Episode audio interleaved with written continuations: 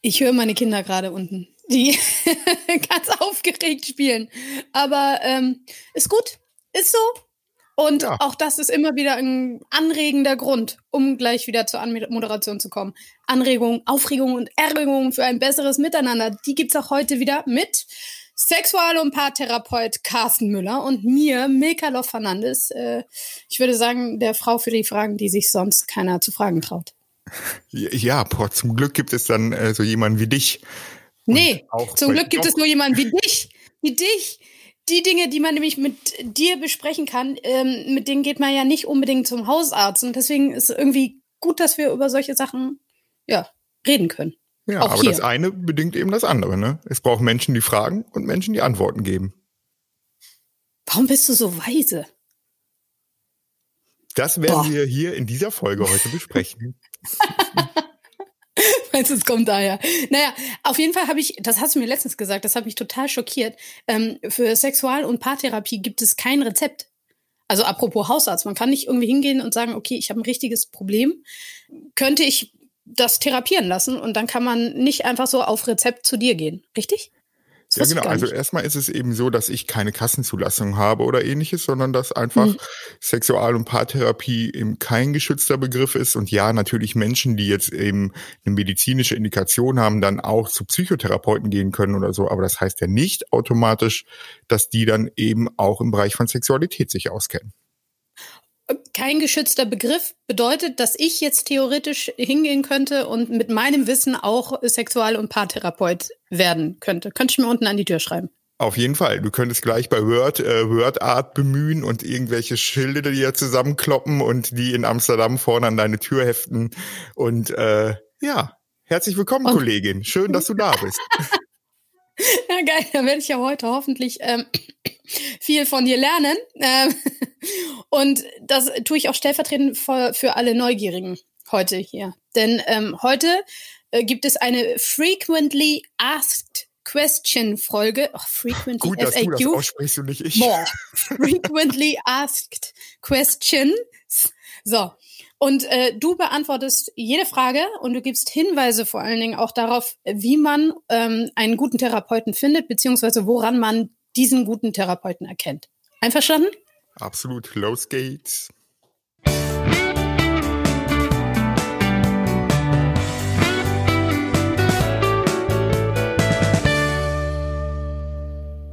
So, das ist doch eine Einleitung eine musikalische, für alles, was du oft gefragt wirst.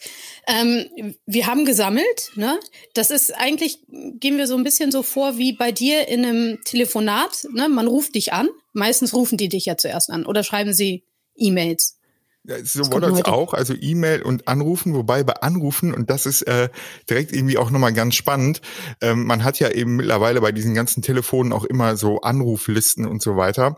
Und man sieht ganz oft, dass es so Nummern gibt, die erstmal irgendwie ja, so fünf, sechs Mal anrufen ähm, und dann vielleicht irgendwie ähm, sich den AB auch bewusst nochmal anhören, bevor sie dann wirklich auch mit mir eben nochmal sprechen. Also anscheinend ist es immer auch nochmal eine Hürde, in irgendeiner Art und Weise erstmal irgendwie so anzukommen und sich wirklich dann auch zu trauen. Und da, genau, gibt es Menschen, die eben eine E-Mail schreiben, weil da ist eben auch, glaube ich, das Hemmnis einfach nochmal ein anderes, als dann eben persönlich nochmal anzurufen. Aber diese beiden unterschiedlichen Wege sind es. Und da genau, merkt man einfach, ähm, ja, auch das ist ein erster Schritt für so eine Therapie, für so eine Beratung. Ich wollte gerade sagen, ich meine, also beim Sexualtherapeuten anzurufen, ist ja noch mal ein Stück peinlicher als beim Urologen anzurufen. Also die Probleme, mit denen man irgendwie zu dir kommt, das sind ja jetzt nicht unbedingt Sachen, wo, ja, die man im Internet lösen könnte. Oder? Ja, genau. Was, was, also, also ja. ja. stimmt. Also Internet ist da immer ein, ein gutes, äh, äh, also gutes Stichwort eben, weil ich schon eben noch mal erlebe und das ist wirklich auch, also ich mache den Job jetzt ja auch schon ein paar Jahre, das hat sich wirklich auch noch mal verändert, dass so dieses ja, selbst beraten und selber Infos aus dem Internet holen, dass das deutlich, deutlich mehr geworden ist und dadurch eben die Schwelle, bevor man irgendwo extern hingeht, ganz oft eben durch Google und andere Suchmaschinen geprägt ist. Also, dass man vorher versucht, Dinge selber in irgendeiner Art und Weise hinzubekommen, anzulesen und so weiter. Und ich glaube, ja, das ist ja auch gut. Die Frage ist, ab wann kriegt man dann den Sprung? Und dann ist der Weg einfach eben auch länger, bis man dann wirklich auch sagt, ah, jetzt gehe ich auch mal auch zum Herr Müller oder Kollegen, Kolleginnen. Okay, Herr Müller ähm, äh, hat jetzt zwei Aufgabenfelder. Also einmal die Sexualtherapie und dann die Paartherapie. Die sehe ich jetzt irgendwie getrennt. Ist das richtig oder fällt das auch ganz oft zusammen? Äh, was ist so, wo ist die Schnittmenge? Also im Grunde genommen, ich würde es eigentlich fast gar nicht trennen. Also es ist letztendlich eine Trennung, die für die Menschen am Anfang, glaube ich, nochmal ein Einstieg eben nochmal ist, weil selbst Menschen, die sich zu uns ja wenden und sagen, ja, auf der sexuellen Ebene haben wir keine Probleme, wir würden gerne eine Paarberatung machen und eine Paartherapie, am Ende landet man in 99 Prozent der Fälle irgendwann doch beim Sex. Genauso eben umgedreht, wenn Menschen eine Sexual- und Paartherapie irgendwie machen, äh, eine Sexualtherapie machen wollen, landet man irgendwann bei Paarthemen. Also ich glaube, das ist eher die Frage nach Zugang. Und ähm, was es schon eben aber auch nochmal gibt, es gibt Menschen, die eben so Paarberatungen machen, ähm, aber letztendlich eben nicht den Fokus auch auf Sexualität eben nochmal legen. Darum ähm, würde ich immer nochmal sagen, wenn Menschen das Gefühl haben, ja, es geht auch um Sexualität, dann direkt mhm. eben auch zu schauen, dass es äh, jemanden gibt, der Sexual- und Paartherapie da in irgendeiner Art und Weise nochmal zu ausgebildet ist. Hm, okay. Ähm, wann ist denn jetzt eine reine Sexualtherapie sinnvoll? Also wenn jetzt, ich, ich denke jetzt weniger an Paare, sondern wenn man als einzelner Mensch zu dir kommt. Naja, also das kann eben äh, erstmal sein, wenn ich vielleicht auch Single bin und äh, ja. dann eben auch nochmal sexuelle Probleme habe, sei es eben, dass ich ähm, keine Lust eben habe auf Sex, dass ich äh, ähm, aufgrund von psychischen Themen ähm, Schmerzen im äh, Genitalbereich habe, ähm, ich Erektionsprobleme habe. Also da gibt es schon eben nochmal Indikatoren, wo, warum einzelne Menschen eben auch zu uns kommen ähm, oder eben auch sowas wie Fetisch, Pornografie, das könnten so einzelne Themen sein. Aber wenn diese Menschen in einer Partnerschaft sind, dann geht es auch oft darum, irgendwann von diesem Einzelsetting auch auf ein Paarsetting zu kommen, weil natürlich das immer auch Einfluss auf Paar eben auch nochmal hat. Darum gibt es im Grunde genommen ganz viele unterschiedliche Zugangswege, wie es dann irgendwie auch nochmal losgehen kann. Was ist denn das Gefährliche, wenn man keinen guten Therapeuten hat? Naja, dass es letztendlich eigentlich weiterbringt. So. Und ich glaube, da geht es auf der einen Seite um die fachliche Komponente, mhm. aber, und das darf man echt auch nicht unterschätzen, so dieses Gefühl von Wohlfühlen und Sympathie. Also ähm, gerade auch, wenn wir doch sagen, boah, die Schwelle, irgendwo sich einen Therapeuten, einen Berater zu holen, ähm, die ist sowieso relativ groß, dann würde ich immer auch nochmal sagen, achten Sie darauf, ob Sie sich in irgendeiner Art und Weise auch wohlfühlen. Und auch die Räumlichkeiten. Ist es da nett? Kann ich da, habe ich da das Gefühl, in irgendeiner Art und Weise auch sprechen zu können? Weil das kennt man ja auch, weiß nicht, am Bahnhof, ähm, wenn es laut ist und wenn es irgendwie äh, kalt ist, würde man auch nicht über Emotionen und Gefühle wahrscheinlich sprechen. Also braucht es eben auch einen Rahmen, in dem ich mich wohlfühle. Dann gehört der Mensch dazu, dann gehört eben aber auch die Räumlichkeiten dazu, dann gehört das Auftreten dazu und in letzter Instanz dann natürlich auch eben so eine Fachlichkeit. Und dann ist es genau wichtig, was du sagst ja, kein geschützter Begriff. Darum eben auch gut gucken, ähm, wo der Mensch eben auch nochmal ausgebildet worden ist. Ist das in einer Fachgesellschaft? Sind die Menschen zertifiziert?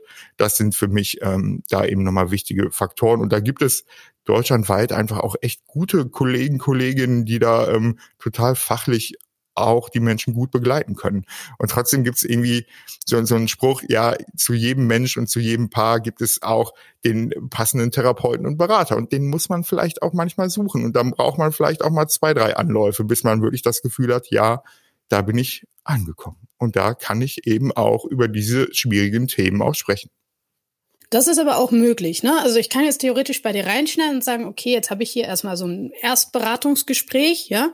Und dann kann ich sagen, okay, der gefällt mir oder der nicht. Ich gehe jetzt, äh, oder der gefällt mir, ja, und dann gehe ich zum nächsten, richtig? Ja, absolut. Also bei uns hier in der Praxis wäre dann innerhalb der Praxis sogar möglich, auch nochmal mit einer Kollegin oder Kollegen nochmal zu sprechen, weil wir da ja auch unterschiedliche Menschen in den Beratungsfunktionen haben. Aber trotzdem könnte man hier auch immer sagen, ja, nee, passt nicht, ähm, ich schaue nochmal woanders. Und das gilt auch für die ganze Zeit. Also man schließt jetzt hier keine Verträge ab oder kauft irgendwelche Stundenkontingente oder ähnliches. Also man kann hier jederzeit die Zusammenarbeit natürlich eben auch nochmal beenden. Und, und das finde ich auch nochmal wichtig, dasselbe nehme ich mir auch heraus. Also wenn ich Aha. das Gefühl habe, mit diesen Menschen eben auch nicht arbeiten zu können, auf unterschiedlichsten Gründen, ja, dann ist es natürlich nicht toll, das irgendwie auch als, als Feedback zu bekommen. Und trotzdem habe ich aber auch die Verantwortung, in irgendeiner Art und Weise damit eben auch gut umzugehen, weil ich werde einen Menschen, den ich unsympathisch finde, den ich vielleicht, der mich an irgendetwas erinnert aus meinem, meiner eigenen Biografie, werde ich nicht professionell gut beraten können. Und dann braucht es eben auch den Blick darauf zu sagen, es tut mir leid, aber an dieser Stelle muss ich dann eben auch sagen, kann ich mir die Zusammenarbeit nicht vorstellen. Du hast eben gerade kaufen, äh, das Wort kaufen genannt, das viel. Ähm, und beim Kaufen denke ich natürlich gleich an Geld. So ein Erstberatungsgespräch, gehen wir davon aus, das ist kostenlos, oder? Nee, auch das Erstberatungsgespräch kostet äh, bei uns Geld. Da gibt's Kollegen, mhm. Kolleginnen, die das eben nochmal anders machen.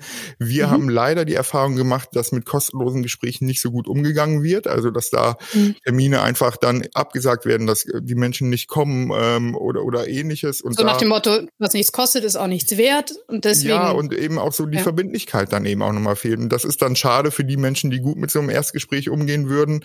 Ähm, mhm. Aber das ist leider die Erfahrung, die wir gemacht haben. Darum kostet ein Erstgespräch Erstgespräch schon auch was. Ähm, äh, kann man ja auch hier klar sagen. Also ein Erstgespräch kostet 95 Euro, die weiteren Gespräche 120 Euro. Ähm, mhm. Man verpflichtet sich zu nichts, sondern es ist eben dann genau auch so Absprachen, wie man jetzt weiter damit umgeht, auch was so Frequenz angeht. Ja, und trotzdem ist es natürlich genau das, was du eben sagst, dass eigentlich geht das ja gar nicht, weil wir dadurch einfach eine total elitäre Leistung haben ähm, mhm. und man sich im Grunde genommen Paar- und Sexualtherapie leisten kann und muss und das ja, ist einfach scheiße. Punkt. Ausrufezeichen. Mhm. Und dann sind wir eben auf einer politischen Ebene.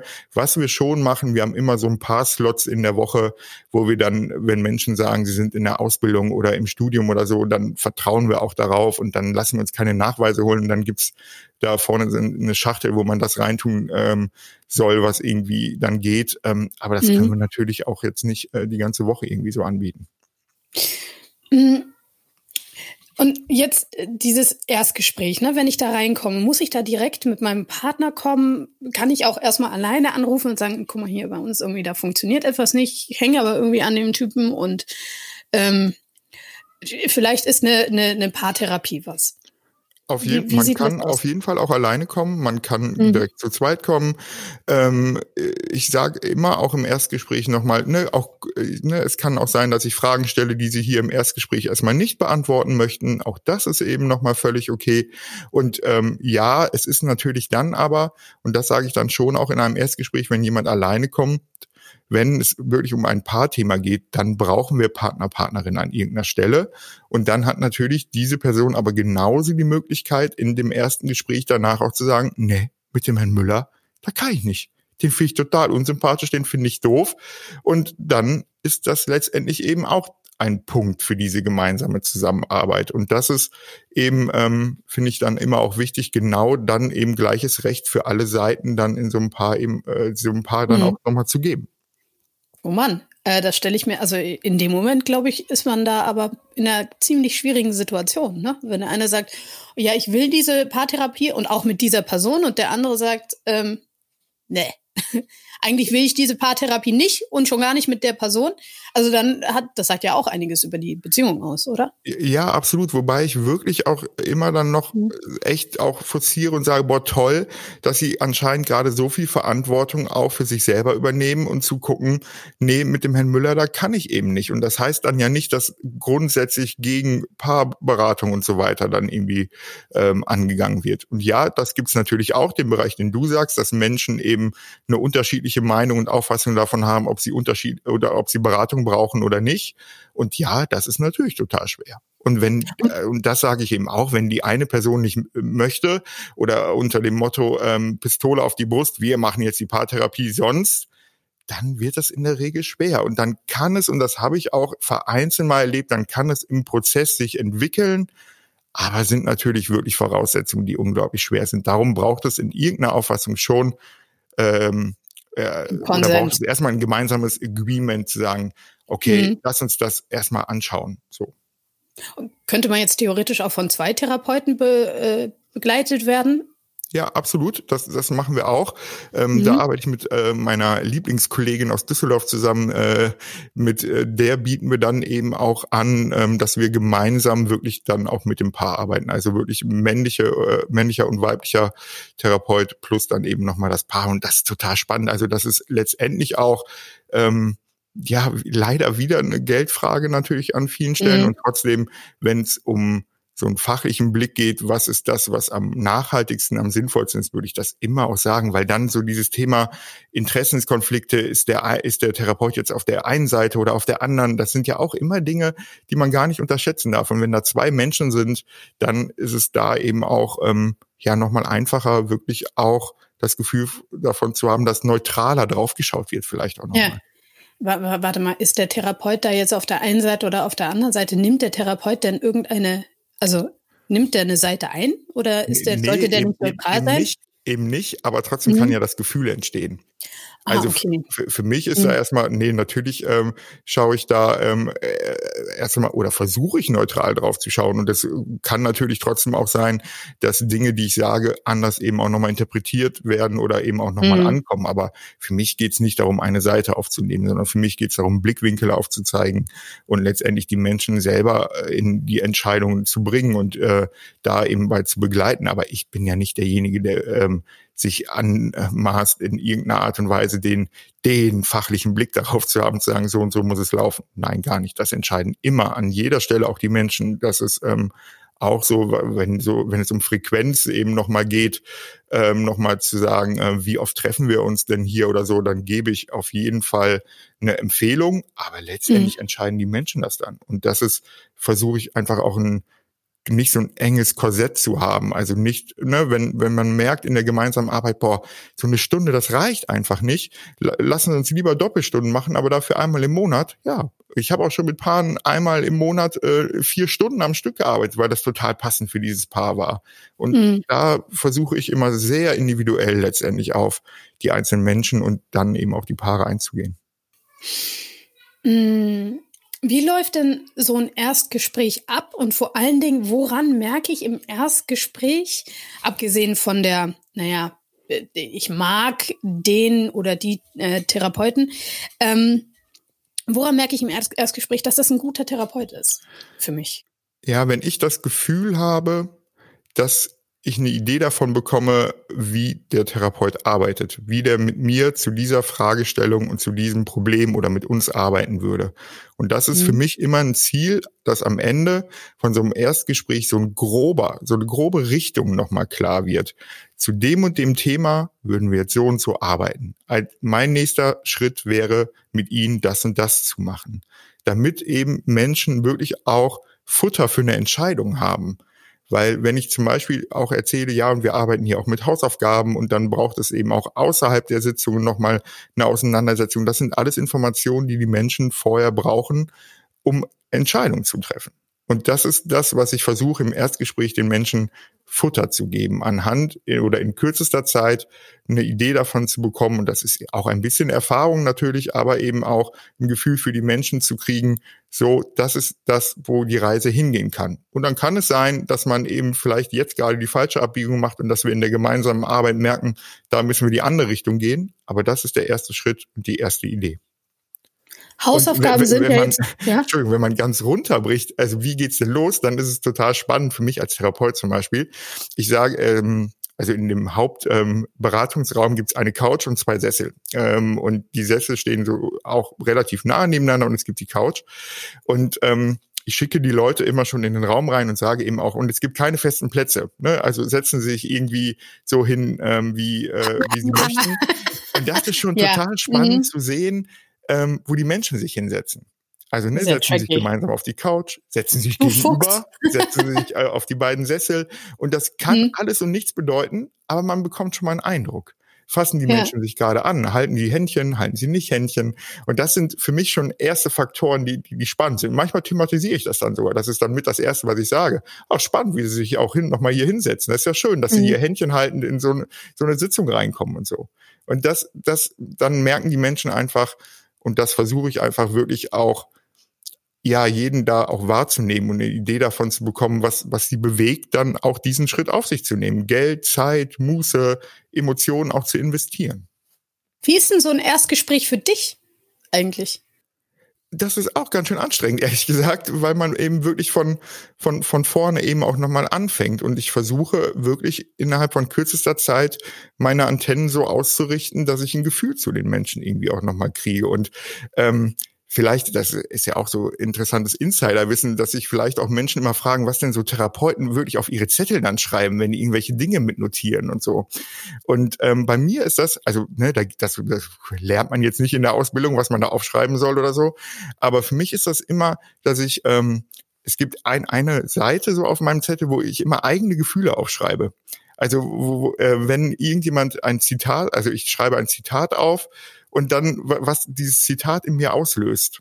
Um dann nachher, und das kriege ich dadurch dann eben auch gut hin, das ist so, so meine Arbeitsweise, ähm, mhm. dann brauche ich nämlich nicht das ganze Gespräch aufzuschreiben, sondern durch die Gefühle komme ich wieder daran, was die Themen waren und was, was mhm. das war, was irgendwie auch nochmal wichtig war. Und das ist ähm, wirklich für, für mich immer nochmal ganz spannend, weil ich dann eben auch ähm, wenn ich da mein Gefühl irgendwie zu aufgeschrieben habe, auch nochmal nachfragen kann, ja, wie fühlt sich das denn für Sie an, wenn Ihr Partner es dann mal sagt? Und dann kriegt man eine, eine ganz spannende Blickwinkel eben auch nochmal darauf, wie die Menschen auch miteinander nochmal umgehen und wie so deren Sicht auf Dinge eben auch nochmal ist. Und das versuche ich eben auch in so einem Erstgespräch, wenn ein Paar da ist, auch rauszustellen, boah, super. Anscheinend ist es ihnen doch nicht scheißegal, wie es weitergeht. Sie beide sitzen hier, weil sie die Zeit und alles jetzt irgendwie in Anspruch nehmen zu sagen, wir brauchen gemeinsam Unterstützung. Und das ist das beste Fundament, um alles weitere darauf aufzubauen. Und wenn jetzt bei dir auf der linken Seite deines Zettels steht, Wattenidiot. so, das ist ja kein Gefühl. Kein Bock mehr. was, macht denn, was macht denn der Rest vom Carsten? Ne, nein, also natürlich gibt es auch Dinge, wo ich in irgendeiner Art und Weise keine Zugänge zu kriege und mich frage, boah, ey, krasse Scheiße oder kann ich nicht nachvollziehen oder ähnliches. Ja, ja, aber dann ist es eben mein Job. Und dann geht's ja nicht um persönlich Casten, sondern dann geht's eben darum, nochmal zu gucken, okay, ähm, erstmal dann zu schauen, wie schaut die Partnerin oder der Partner darauf? Also ist das ein ähnliches Gefühl? Oder bin nur ich alleine da mit meinem Gefühl? Und wenn ich nur mhm. alleine mit meinem Gefühl bin, dann geht es darum, mich davon zu distanzieren und trotzdem eben gemeinsam darauf, äh, dann eben gut darauf zu schauen. Und wenn ich aber das Gefühl habe, dass ähnliche Dinge bei der anderen Seite eben in Bewegung kommen, dann geht es eben darum, genau das zu thematisieren. Und wenn es für mich eben so richtig ein, also ein großes Gefühl wäre, dann würde ich es auch konkret nochmal ansprechen. Also auch nochmal sagen, boah, ich merke gerade, das irritiert mich aber ganz schön, was Sie da gerade gesagt haben. Und versuchen Sie mir das mal zu erklären, weil ich finde, das ist gerade eine ganz schöne krasse Nummer oder wie auch immer. Also das ist schon so, ähm, und das sage ich auch immer im Erstgespräch, die Menschen können sich darauf verlassen, dass sie eine Klarheit von mir bekommen. Und wenn ich an irgendeiner Stelle auch bei einem Paar äh, zum Beispiel das Gefühl habe, der Weg geht Richtung Ende und ich glaube, da sind die Schnittmengen zu weit auseinander, dann können die beiden oder die Menschen sich darauf verlassen, dass sie diese Info von mir auch bekommen. Das heißt dann mhm. nicht, dass es eben vorbei ist und dass ich die rausschmeiße oder wie auch immer, aber dann geht's eben um, um eine Klarheit, weil manchmal sieht man eben dann den, den Wald nicht vor Bäumen und so. Und da braucht es dann manchmal auch einen klaren Impuls. Und ja, vielleicht ist manchmal sogar der Impuls der Arschtritt, den vielleicht manche brauchen, um wirklich auch in Bewegung zu kommen. Aber du hast ja gesagt vorhin, dass es auch sein kann, dass der ähm, äh, Paartherapeut bzw. der Sexualtherapeut oder beides, dass der äh, die Therapie abbricht. Mhm. Was wäre so ein Fall, wo das passiert? Also ab, also abbrechen habe ich bis jetzt wirklich noch nie gemacht. Also wenn, dann ist es wirklich mhm. so nach dem Erstgespräch. Ähm, ich habe zum Beispiel vor, vor ein paar Wochen habe ich noch mal ein Erstgespräch ähm, abgesagt äh, oder nach einem Erstgespräch abgesagt, weil eine Person ähm, sehr gut befreundet äh, war mit ähm, einem sehr guten Freund von mir. So, okay, und, ja. und das war dann einfach echt eben dann nochmal zu, zu nah eben. Und dann ging es nicht mal mhm. dann um so eine emotionale Ebene, sondern dann war das eben einfach auch nochmal zu nah. Und äh, ne, so, solche Dinge würden dann schon in so einem Erstgespräch dann eben nochmal sein. Wenn sich im Rahmen von Therapie was entwickeln würde, weiß ich, also habe ich gerade keine Vorstellung zu, was das sein müsste. Ja, ich würde mir immer das Recht rausnehmen, aber dann würde ich das eben auch nicht abbrechen, sondern würde ich das sehr klar thematisieren, was gerade los ist und wie man jetzt damit dann eben nochmal weiterarbeitet. Aber ähm, genau, also ich habe gerade keine Idee, wann ich sowas nochmal abbrechen würde. Also ja, ich würde sowas abbrechen, wenn äh, Menschen äh, handgreiflich werden oder ähnliches. Dann würde ich eben auch nochmal schauen, wie man damit umgeht. Aber ähm, zum Glück, toi toi toi, das gab's bei mir noch nie. Ja, wird es mir auch ganz schwer leid tun.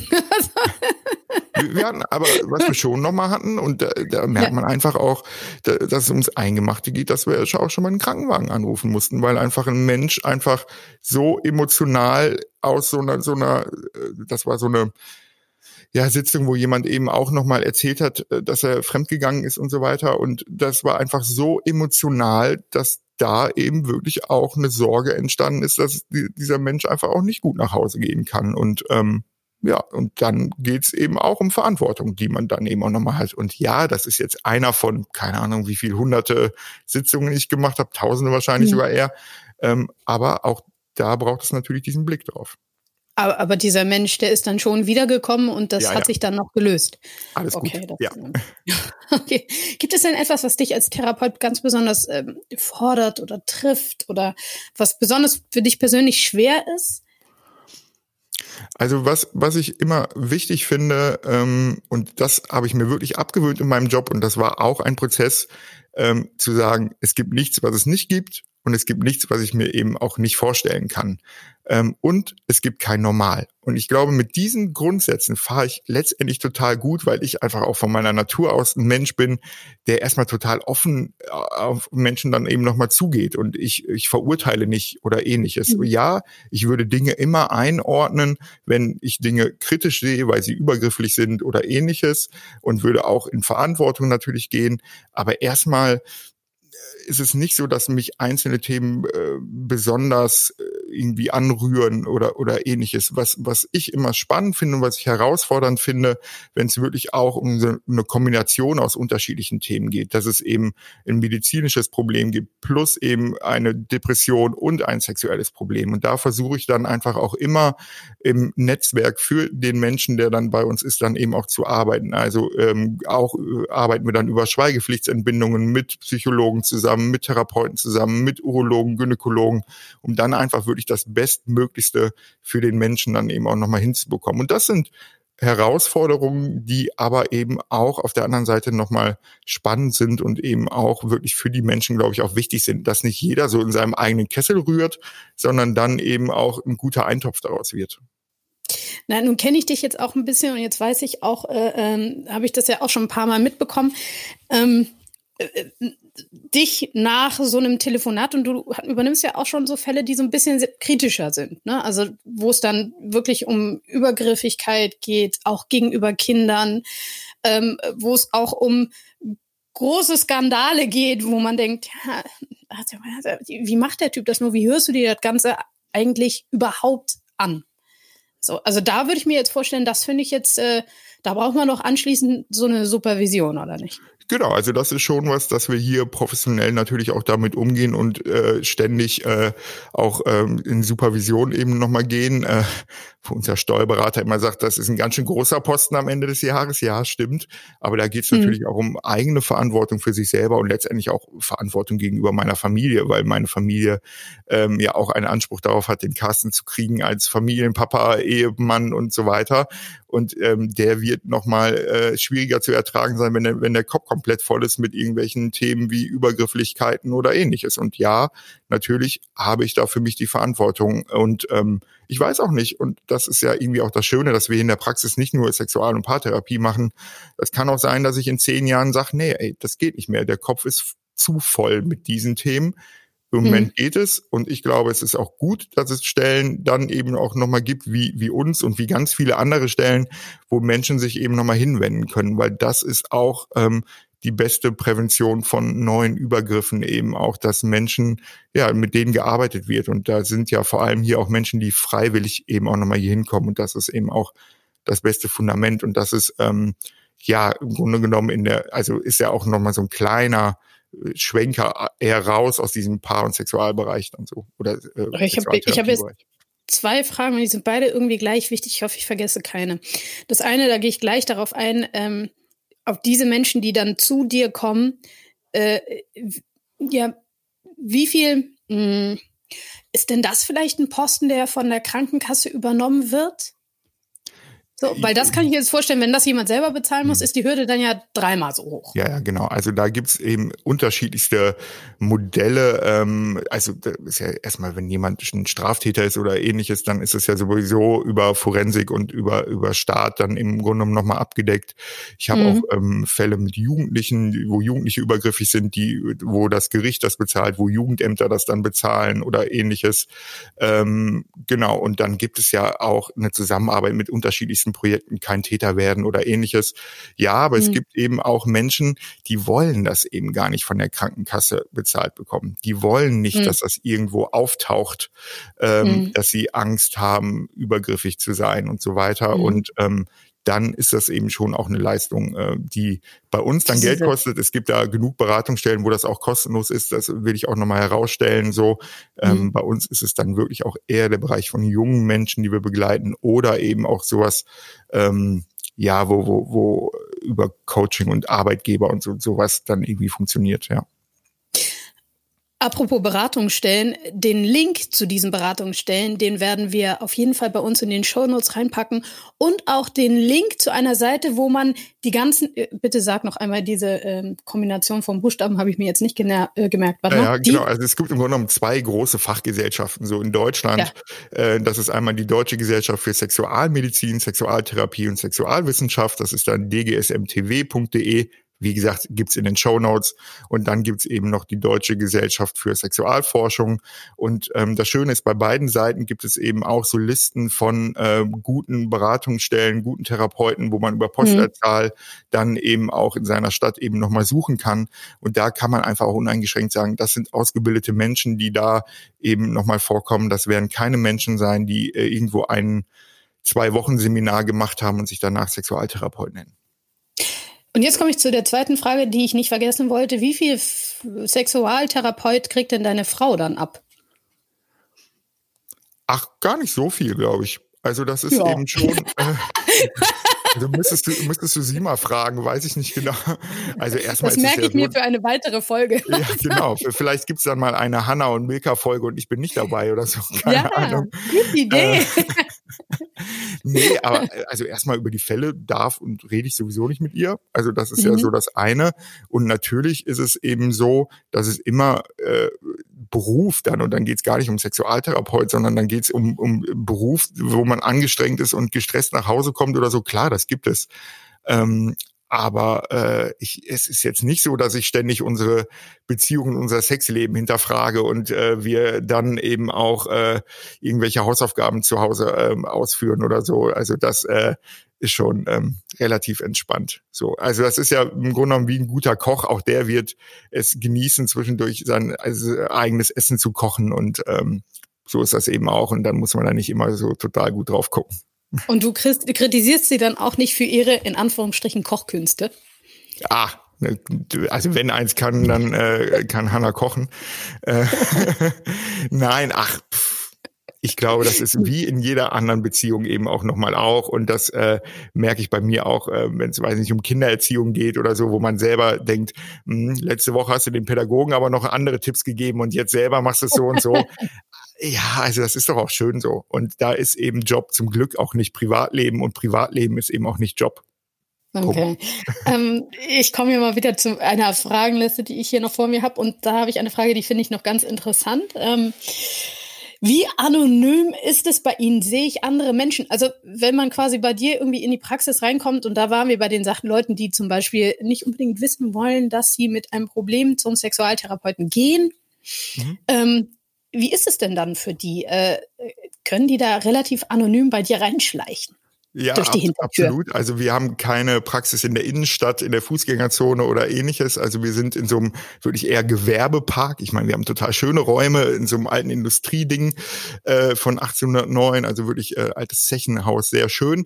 Ähm, nee, und wir legen aber auch bewusst die Termine, dass es keine Überschneidung gibt. Also zwischen einem Termin ist immer eine halbe Stunde eben auch nochmal Zeit. Also in der Regel, es gibt mal irgendwelche Notfallgeschichten, aber in der Regel wirklich eine halbe Stunde Zeit, ähm, so dass sich Menschen hier wirklich auch gar nicht begegnen, sondern man direkt, wir haben auch kein Wartezimmer oder ähnliches, äh, man geht direkt in die Beratungsräume, wir haben auch keine Menschen am Empfang oder ähnliches, sondern ähm, ich mache die Tür auf, sag Hallo, im Moment muss man mit Maske kommen und sich die Hände waschen und dann geht's in den Beratungsraum. Aber mhm. ähm, ja, also dementsprechend ist das schon sehr anonym im Endeffekt. Ähm, ja, genau. Ja, ich glaube, das ist noch. Und dann habe ich noch eine. Womit kommen die meisten Menschen? Was sind so Themen? Ja, also ich glaube, so die, die, die klassischen Themen ist, also Lust ist immer ein sehr, sehr großes Thema. Also gemeinsame Lust, die sich verändert hat im Rahmen von langen Beziehungen, ähm, sowas wie, wie Fremdgehen ist immer noch mal ein Thema. Ist übrigens auch ganz spannend, dass es da äh, zum Beispiel nach Karneval deutlich mehr Anfragen gibt als eben äh, in anderen Zeiten des Jahres. Kein Scheiß. Also da kann man so ein bisschen ja Jahreskalender auch führen. Also es gibt ähm, immer so ein Hoch ähm, nach, nach Silvester, also so Neujahrsvorsätze mäßig, so jetzt müssen wir mal gemeinsam irgendwie auch was tun als Paar. Okay. Dann gibt es eben so äh, Affären und Fremdgeh-Sachen nach Karneval und im Herbst, wenn es äh, grauer wird, ist es auch nochmal ein bisschen größer irgendwie so. Und ähm, ja, das sind dann eben so Impulse, die man dann eben auch nochmal kriegt und ähm, gut, dass man diese Impulse eben nochmal kriegt, ähm, dann irgendwie auch nochmal was zu tun. Ähm, Ah, aber ich habe den Faden verloren. Was war deine Frage noch? Die Frage war, äh, äh womit denn konkret ah, ja. die mei meisten Menschen dann daherkommen. Also genau, also ja. Lust, Fremdgehen, das, das sind auf jeden Fall so Themen. Ähm, dann eben aber auch wirklich ähm, Vertrauen durch ganz unterschiedliche Dinge und dann geht's gar nicht nur immer um, um Fremdgehen. Ähm, auch sowas wie Pornografiekonsum äh, merkt man ist manchmal irgendwie auch schwierig für Paare, aber auch solche Wünsche nach offener Beziehung. Ähm, genau, also wirklich sehr, sehr breit, aber, aber Lust und ähm, genau, vielleicht auch noch sowas wie Erektionsprobleme zu früh kommen. Das sind so die Klassiker, die hier in der Praxis relativ häufig vorkommen. So. Und was du darauf antwortest, ich glaube, da gehen wir in einer weiteren Sendung drauf ein, weil das würde den Rahmen komplett sprengen. ähm, ich denke mal, das ist etwas, was wir wirklich äh, vermehrt jetzt auch in Folge machen werden. Wir werden einfach vermehrt darauf eingehen, was bei dir so konkret passiert und dann immer nehmen wir uns ein Thema, ist noch eine gute Idee, ne? Dann nehmen wir uns ein Thema vor, die Brust und dann ähm, ja, halt an so, ja, machen wir so eine Case Study, ne? Ist jetzt natürlich kein echter konkreter Fall, aber so eine Case Study und dann wie würde das im Praxisalltag aussehen? Ist das eine ja. Idee? Machen können ja, wir? also finde ich, finde ich wirklich gut, weil ich glaube einfach auch, dass die Menschen ähm, letztendlich ja auch immer ihre Probleme erstmal googeln. Also ich glaube, das ist ja jetzt mittlerweile, wird das in den Genen direkt irgendwie so reingeschrieben, Problem gleich erstmal googeln. Ähm, und dann, wenn man dann vielleicht eben auch genau diese Folgen irgendwie nochmal findet, dann kann das ja so ein erster Aufschlag eben auch nochmal sein, sich da nochmal wiederzufinden. Nee, finde ich eine gute Idee. Lass uns das tun. Ja, Impulse, Impulse sind was Tolles, vor allen Dingen, wenn sie in die richtige Richtung gehen. Ja, und, und da kann man jetzt ja auch äh, uns gerne auch nochmal eine Mail schreiben, also gerne auch nochmal eine, ja. eine Frage oder, ein, oder ein Thema auch nochmal bringen. Und äh, wenn man das Gefühl hat, ähm, ah, ich will aber das nicht mit meiner privaten E-Mail, es gibt ja so Wegwerf-E-Mail-Adressen irgendwie, die man auch, die nach einer halben Stunde sich löschen, dann kann man auch von so einer E-Mail-Adresse uns äh, nochmal schicken an äh, info at liebesex äh, und co.com und ähm, genau, oder auch in den Show Notes findet ihr halt auch den Link. Also da gerne auch mit Fragen und Themenwünschen um die Ecke kommen. I really like. Ich hoffe, wir haben heute oder du hast heute ähm, viele Fragen zumindest befriedigend beantwortet. Aber ich denke ja. auch gut. ja, ich hoffe. Also von meiner Seite dann bleibt gesund und Glück auf. Und äh, bleibt einander zugewandt.